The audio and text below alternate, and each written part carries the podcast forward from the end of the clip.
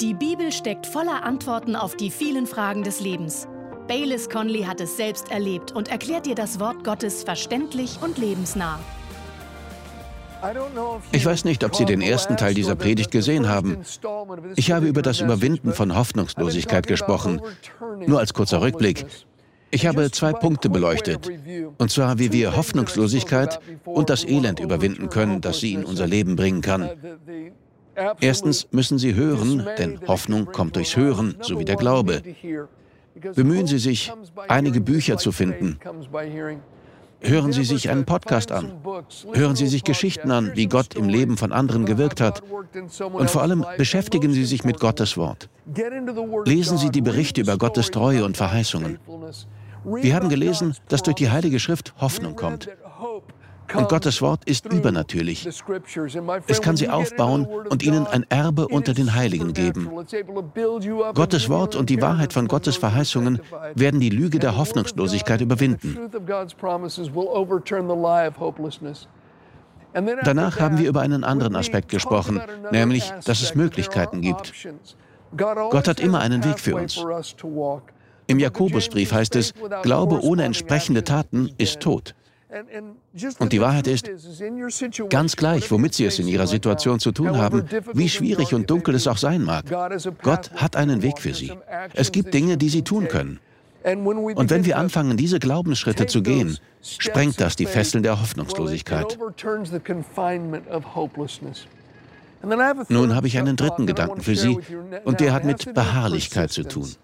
Wenn wir in zuversichtlicher Erwartung immer weiter das tun, wovon wir wissen, dass es richtig ist, zeigen wir damit unseren Glauben. Das wird ebenfalls die Hoffnungslosigkeit überwinden. Beharrlichkeit ist wirklich wichtig. Hören Sie, was in Galater 6, Vers 9 steht. Lasst uns aber im Gutes tun nicht müde werden, denn zur bestimmten Zeit werden wir ernten, wenn wir nicht ermatten. Beharrlichkeit überwindet die Lähmung der Hoffnungslosigkeit. Ich habe einmal eine Geschichte über einen bekannten Prediger an der Ostküste der USA gelesen. Er war bekannt für seine Ausgeglichenheit. Nichts schien ihn aus der Ruhe zu bringen. Eines Tages kam ein Freund zu Besuch und fand ihn vor, wie er in seinem Arbeitszimmer auf und ab lief, wie ein Löwe im Käfig. Der Freund war sehr überrascht. Das war ganz untypisch für diesen ausgeglichenen, beherrschten Prediger.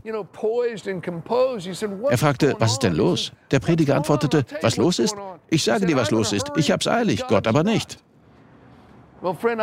Liebe Freunde, so ging es mir auch schon oft. Und manchmal muss man einfach weiter Gutes tun. Tun Sie, was Sie wissen. Folgen Sie den letzten Anweisungen, die Sie von Gott bekommen haben. Vertrauen Sie darauf, dass er am Werk ist. Er arbeitet nicht immer nach unserem Zeitplan. Haben Sie das schon mal festgestellt? Ich erinnere mich an etwas, was ich über Luciano Pavarotti gelesen habe, den berühmten italienischen Tenor. Sein Vater war Bäcker, aber er brachte seinen Sohn zur Musik und zum Gesang. Und der Junge liebte es. Einer der Tenöre in seiner Stadt in Italien nahm den jungen Pavarotti unter seine Fittiche und begann ihn zu unterrichten. Doch Luciano studierte auch auf Lehramt und machte seinen Abschluss. Dann fragte er seinen Vater, was soll ich mit meinem Leben anfangen? Soll ich Sänger oder Lehrer werden? Und sein Vater sagte, im Leben bekommt man gewöhnlich zwei Stühle, aber man muss sich für einen entscheiden. Wenn du versuchst, beide Stühle zu nehmen, rutschst du zwischen beiden hindurch. Du musst den Stuhl finden, auf dem du sitzen willst. Also entschied sich Pavarotti für den Stuhl des Singens und widmete sich ganz dem Gesang. Doch von dieser Entscheidung an waren es noch sieben lange Jahre Studium und Entwicklung und Übung, bis er seinen ersten professionellen Auftritt hatte. Und dann waren es noch weitere sieben Jahre, bevor er es an die Metropolitan Opera schaffte. Manchmal denken wir, dass solche Menschen einfach wie ein Blitz aus heiterem Himmel in den Erfolg springen. Und uns ist nicht klar, dass sie Tag für Tag beharrlich einen langen Weg bis zu diesem Punkt gegangen sind. Manche der berühmtesten Missionare mussten lange schwer arbeiten, bevor sich jemand bekehrte oder ihr Dienst irgendwie Frucht trug. William Carey in Indien arbeitete sieben Jahre, bevor er die erste Bekehrung eines Hindus erlebte.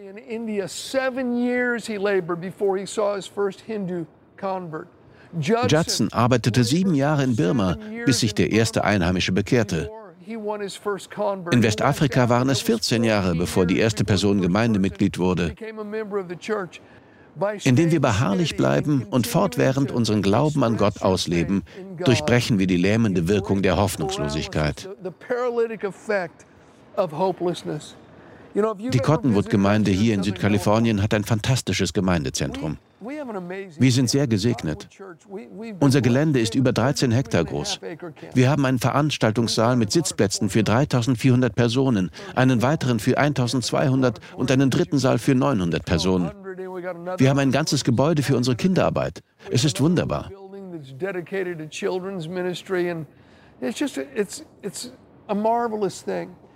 Manche Besucher betreten unser Gelände und sagen, schaut nur, was Gott getan hat.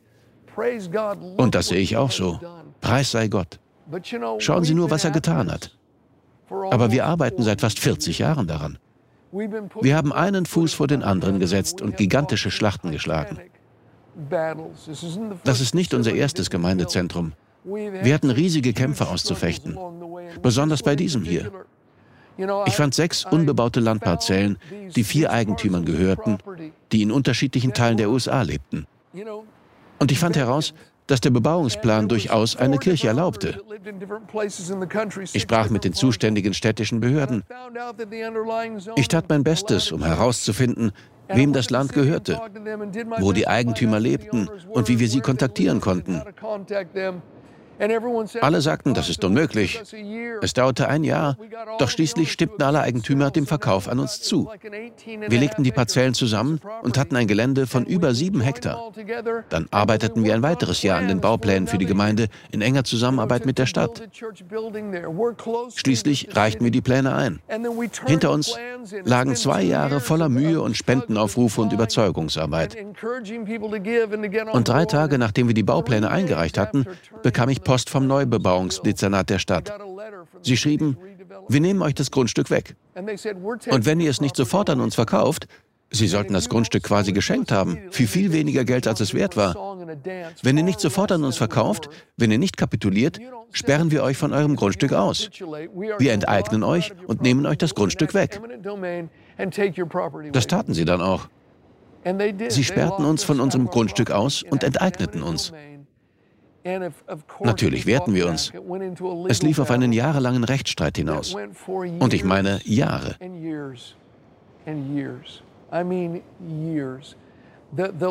Die örtlichen Medien behandelten uns nicht gut. Im Prinzip wurde eine USA-weite Geschichte daraus.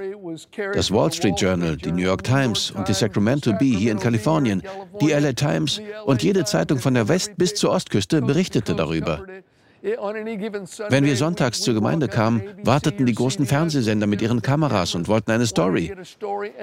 Niemand, nein, das nehme ich zurück. Ein Reporter bei einer kleinen Lokalzeitung behandelte uns fair, aber niemand sonst. Selbst die Zeitung unserer Stadt hatte jede Woche einen Artikel über unsere Gemeinde, der voller Falschinformationen und Lügen steckte. Wenn ich die Zeitung aufschlug, waren manchmal Witzzeichnungen mit meinem Gesicht darin. Einmal hatten sie mir Teufelshörner und einen Teufelsschwanz verpasst. Sie behandelten uns wirklich schlecht. Der Gerichtsprozess zog sich ewig hin. Vor Gericht erzählte man Lügen über uns und gegen uns. Und schließlich, nach jahrelangen Kämpfen, landete der Fall beim Bundesgericht.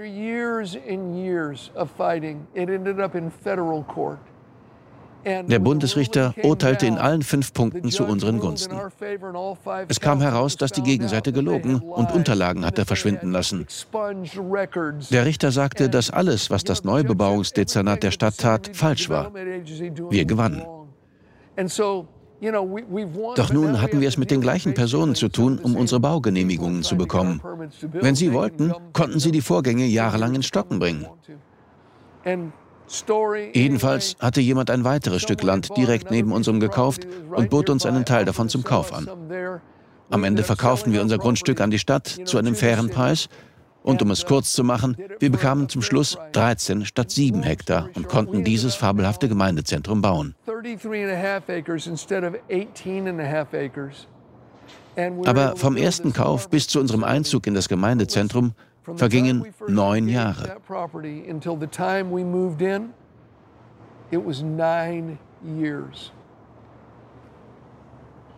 Verstehen Sie? Neun Jahre, in denen wir einen Fuß vor den anderen setzten. Neun Jahre, in denen wir Gott vertrauen mussten. Neun Jahre, in denen wir uns mit Schwierigkeiten auseinandersetzen mussten. Liebe Freunde, wenn Sie diese Lähmung der Hoffnungslosigkeit überwinden wollen, die Sie dazu bringen will, dazusitzen und gar nichts zu tun, müssen Sie einfach weitermachen, Tag für Tag, ob es Ihnen dabei gut geht oder nicht, ob Sie das Gefühl haben, dass Gott da ist oder ob es scheint, als sei er nicht da. Sie müssen weiterhin das tun, was richtig ist, denn zu seiner Zeit werden Sie die Ernte einbringen, wenn Sie den Mut nicht verlieren und nicht schwach werden. Ich möchte Ihnen Mut machen. Ich weiß, irgendjemand, der mir heute zuschaut, hat Schwierigkeiten mit seinen Beziehungen. Vielleicht hat jemand bei der Arbeit Lügen über Sie verbreitet und man macht Witze über Sie. Vielleicht haben Sie nicht die Beförderung bekommen, die Ihnen zustand. Vielleicht haben Sie Ihre Arbeit verloren. Gott sieht das. Behalten Sie einfach eine gute Einstellung. Sprechen Sie nicht schlecht über andere. Halten Sie Ihr Herz rein und tun Sie das, wovon Sie wissen, dass es richtig ist. Geben Sie weiterhin 100 Prozent.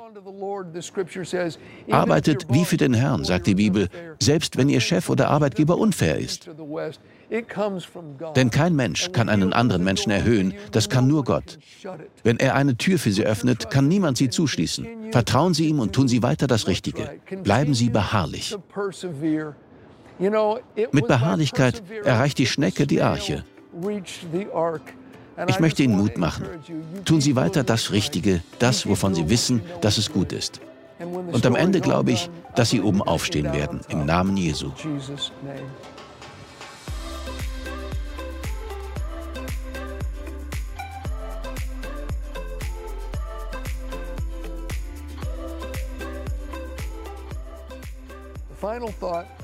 Der letzte Gedanke, den ich für Sie habe, ist, gehen Sie mit Lob durch Gottes Tore. Das ist ein Zitat aus Psalm 100, Vers 4. Dort heißt es, zieht ein in seine Tore, und mit seine ist Gott gemeint, zieht ein in seine Tore mit Dank, in seine Vorhöfe mit Lobgesang. Preist ihn, dankt seinem Namen. Sie haben also die Geschichte von anderen gehört, wie Gott ihnen geholfen hat. Vielleicht wurde der Glaube in ihrem Herzen neu entfacht. Sie haben auf Gottes Wort gehört. Sie haben Gottes Verheißungen gelesen und die Geschichten, wie er Menschen in jeder Generation treu geholfen hat. Sie haben gebetet und Gott hat ihnen gezeigt, was sie tun können. Und sie haben das treu getan. Sie haben die Einstellung, ganz gleich, wie lange das dauert, ich bleibe dran. Ich werde nicht aufgeben. An diesem Punkt bleibt nichts weiter zu tun, als Gott zu loben und zu danken. Loben überwindet die Haltung, die mit Hoffnungslosigkeit einhergeht. Und diese Haltung ist träge, teilnahmslos, düster und schwer.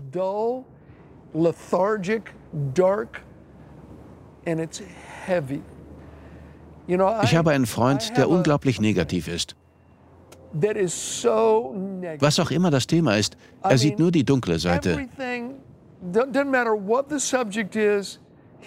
Was immer passiert, er ist niedergeschlagen. Ich mag ihn sehr, aber es geht so weit, dass ich nicht gern mit ihm zusammen bin, weil er andere immer runterzieht. Man versucht ihn zu ermutigen und er dreht es herum und hat eine negative Ansicht dazu. Wirklich, wenn ich Zeit mit ihm verbracht habe, fühle ich mich am Ende immer ausgelaugt. Er ist wie eine wandernde Wolke der Niedergeschlagenheit. Man kann in der Gegenwart eines sehr negativen Menschen heruntergezogen werden. Aber wissen Sie, genauso kann man in der Gegenwart eines gut gelaunten, fröhlichen, positiven Menschen positiv beeinflusst werden.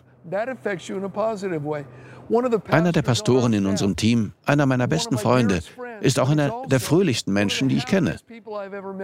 Ganz gleich, was los ist, er ist gut drauf. Ich habe ihn in den letzten 25 Jahren nur ein paar Mal niedergeschlagen erlebt. Ich habe ihn auch entmutigt erlebt, doch das dauerte nie lange. Es ist schön, mit ihm zusammen zu sein, denn seine Fröhlichkeit färbt einfach ab. Deswegen sage ich auch, es bleibt nichts weiter zu tun, als mit Lob und Dank zu Gottes Toren einzuziehen, weil uns das in Gottes Gegenwart bringt.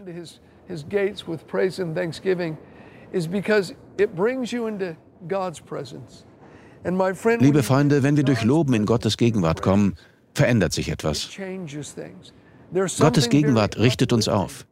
In Gottes Gegenwart zu sein ist zutiefst positiv. Es gibt Zeiten, in denen wir, glaube ich, Gottes Gegenwart ganz spürbar erleben können.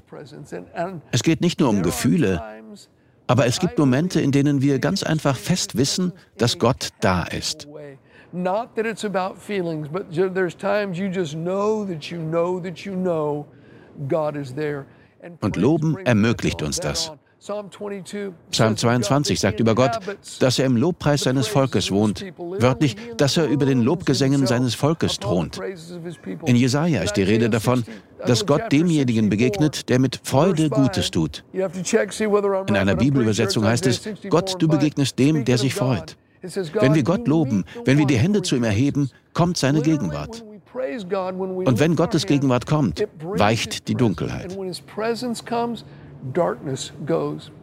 Eines Tages rief mich ein alter Schulfreund an, jemand, mit dem ich schon sehr lange befreundet bin.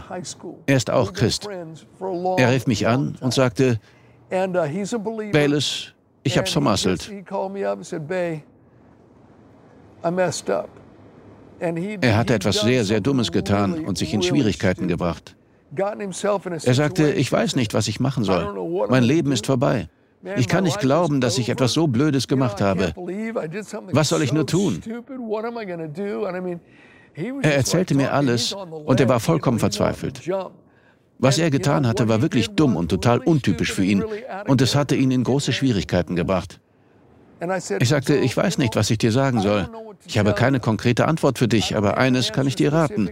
Und wenn du es tust, wird es alles verändern. Geh in deinem Wohnzimmer herum und fang an, Gott laut zu loben.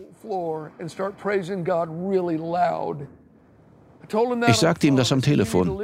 Du musst die Hände heben und anfangen, Gott laut zu loben. Du musst dein Haus mit Gottes Lob erfüllen und ihm für seine Treue danken. Und er sagte, okay, das mache ich. Ich legte auf und sprach am nächsten Tag wieder mit ihm.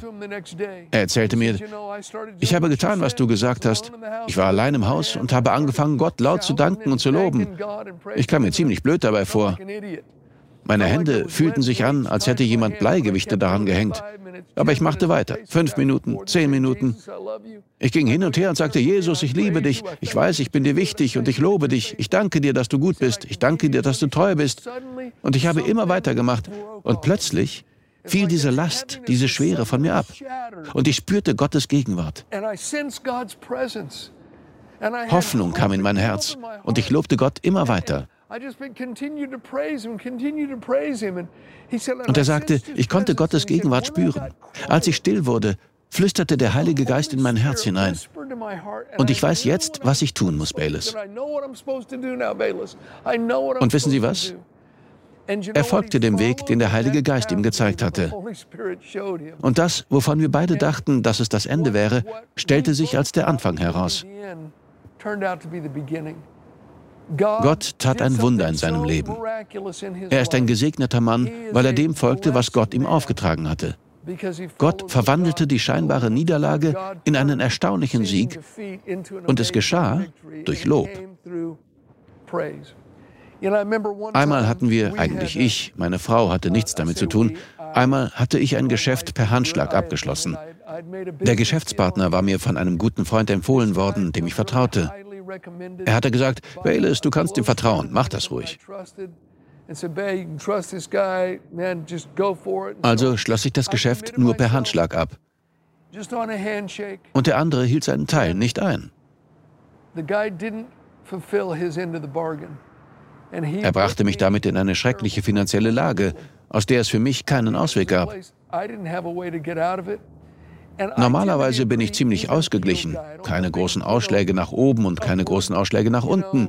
Ich bin meistens ziemlich stabil. Aber das brachte mich ins Schleudern. Ich sah keinen Ausweg. Ich dachte, wir sind finanziell ruiniert. Wir werden alles verlieren, was wir haben. Ich bin so ein Idiot. Ich hatte nichts Schriftliches für dieses Geschäft und ich glaube, der andere handelte nicht böswillig. Vielleicht lief das, womit er gerechnet hatte, nicht wie geplant und er wälzte es einfach auf mich ab. Meine Frau wusste, dass es schlimm war, weil ich mehrere Tage nicht mit ihr sprach. Sie wusste, dass ich ein Problem hatte. Eines Morgens ging ich aus dem Haus, setzte mich auf den Bordstein und sagte, Gott, was soll ich nur tun? Was soll ich jetzt machen? Und ich hatte den Eindruck, dass der Heilige Geist zu mir sagte, du solltest einfach tun, was du predigst. Ich dachte, das wollte ich nicht hören. Warum hast du mir das denn gesagt? Aber ich wusste, was er meinte. Ich stehe auf der Kanzel und predige, hey, Sie haben Probleme, Sie müssen Gott loben, wenn alles schief läuft. Sie müssen ihn loben. Und ich dachte, das wollte ich nicht hören. Aber ich wusste, dass ich es tun musste.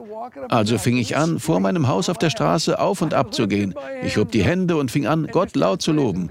Ich weiß, dass es laut war, weil mich einige Tage später meine Nachbarn deswegen neckten.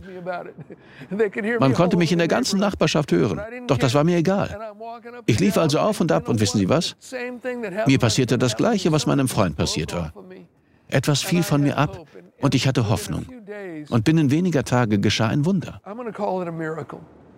Es geschah etwas, das ich nicht hatte kommen sehen und das uns aus der Notlage befreite.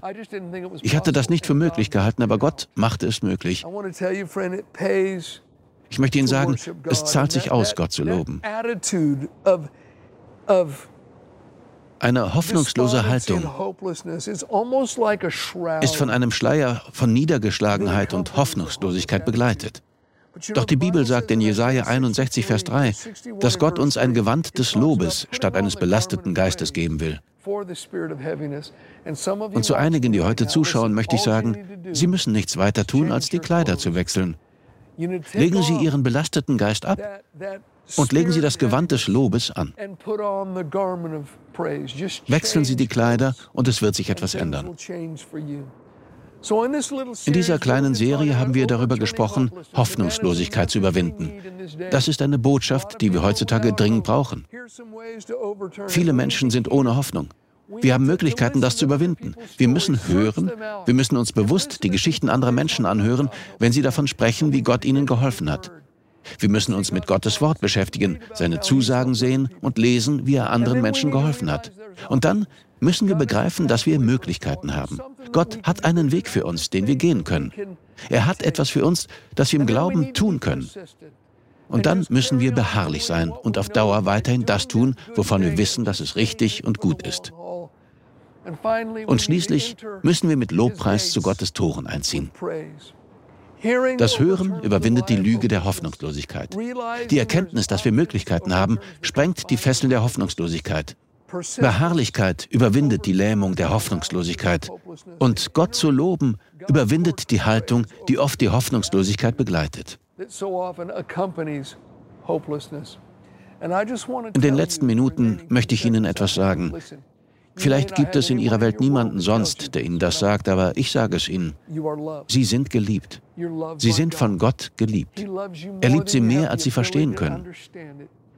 Sie sagen vielleicht, Bayless, das würden Sie nicht sagen, wenn Sie wüssten, was ich angestellt, was ich getan habe. Hören Sie, Gott liebt Sie trotzdem. Nichts kann ihn überraschen. Und Sie sind von Gott geliebt. Der einzige Ausdruck, mit dem ich Gottes Liebe für Sie beschreiben kann, ist leidenschaftlich und nachdrücklich. Das müssen Sie glauben. Gottes Liebe hört nie auf. Sie haben einen Gott im Himmel, der Ihren Namen kennt. Er kennt Sie. Er kennt Ihre Umstände und er will Ihnen helfen und Ihnen Zukunft und Hoffnung geben. Wir danken dir fürs Zuhören. Weitere Predigten sowie eine tägliche Andacht von Baylis findest du kostenlos auf baylis-conley.de. Gott segne dich.